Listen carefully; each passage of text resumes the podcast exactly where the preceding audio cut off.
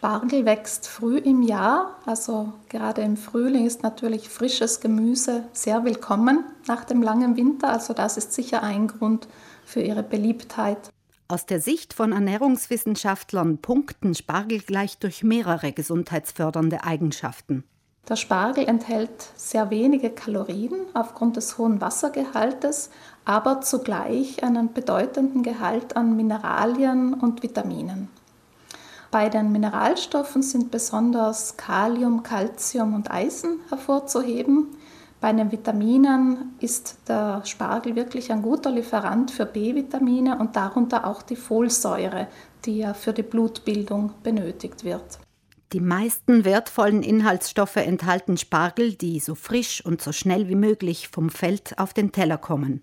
Dazu kommen noch Bitterstoffe, die verschiedenste gesundheitsfördernde Wirkungen im Körper haben und andere sekundäre Pflanzenstoffe wie beispielsweise Carotinoide oder Anthocyane, die teilweise antibakteriell wirken, aber auch zumindest im, im Labor eine krebshemmende Wirkung haben.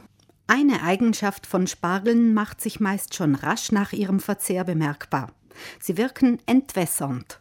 Spargel hat tatsächlich eine diuretische Wirkung, das heißt, die Nierentätigkeit und somit eben die Harnausscheidung wird angeregt.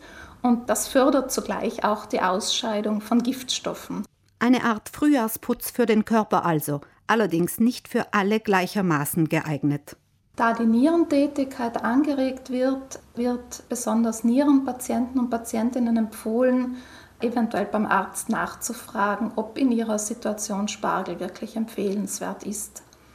Spargel enthält Harnsäure, deswegen gilt es auch bei Gichtpatienten vorsichtig zu sein.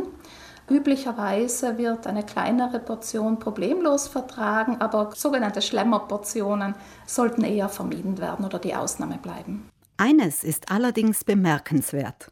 Die an und für sich kalorienarmen Spargel werden in den meisten traditionellen Kochbüchern zur Kalorienbombe, weil sie, egal wo, überwiegend mit reichlich Soße und anderen Beilagen auf den Tisch kommen. Da ist beispielsweise in Deutschland diese Sauce Hollandaise sehr beliebt.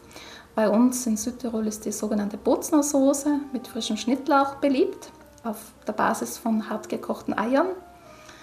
Also der Spargel selbst trägt da nur sehr wenig zur Kalorienzufuhr bei. Meistens sind es da eher die Beilagen und die Soßen, die dazu gereicht werden oder auch der Schinken, die den Effekt ausmachen. Ob grüner oder weißer Spargel ist Geschmackssache. Es handelt sich dabei stets um die gleiche Pflanze, den Unterschied macht die Anbaumethode. Beim weißen Spargel wird ja darauf geachtet, dass er unter dem Erdwall wächst. Also er bleibt so lange weiß, wie er eben nicht die Erdoberfläche durchbricht. Die Spitzen sind manchmal schon leicht violett angefärbt, also das ist ein Zeichen, dass die Spitzen vielleicht schon ein bisschen was vom Sonnenlicht abbekommen haben. Der grüne Spargel dagegen wächst an der Erdoberfläche oberhalb des Bodens und bildet aufgrund des Einflusses des Sonnenlichtes dann eben auch den grünen Blattfarbstoff, das Chlorophyll. Und dieses ist eben für die grüne Farbe verantwortlich. Positiv zu vermerken ist, dass genau aus diesem Grund der grüne Spargel eigentlich mehr sekundäre Pflanzenstoffe enthält als der weiße Spargel. Von ihren gesundheitsfördernden Inhaltsstoffen her übertreffen also grüne Spargel sogar ihre bleichen Artgenossen. Genießen lassen sich beide auf vielfältige Art, nicht nur in traditionellen Gerichten mit viel Soße, Kartoffeln und Schinken. Auch wenn das bei uns vielleicht nicht üblich ist, Spargel kann auch roh gegessen werden, beispielsweise in Form von einem Salat oder kombiniert mit, mit frischen Blattsalaten. Man kann die Spargelschalen auch noch für eine Suppe verwenden, also die muss man nicht sofort entsorgen. Und auch die holzigen Enden, die man üblicherweise vor dem Garen abschneidet, die kann man beispielsweise auch noch, so gut es geht, für einen Risotto verwerten. Grüner Spargel hat auch noch einen weiteren Vorteil im Vergleich zu weißem. Er muss nicht geschält werden. Lediglich das untere holzige Ende sollten Sie schälen, um es weiter zu verwenden. Beim weißen Spargel muss die Schale hingegen immer weg.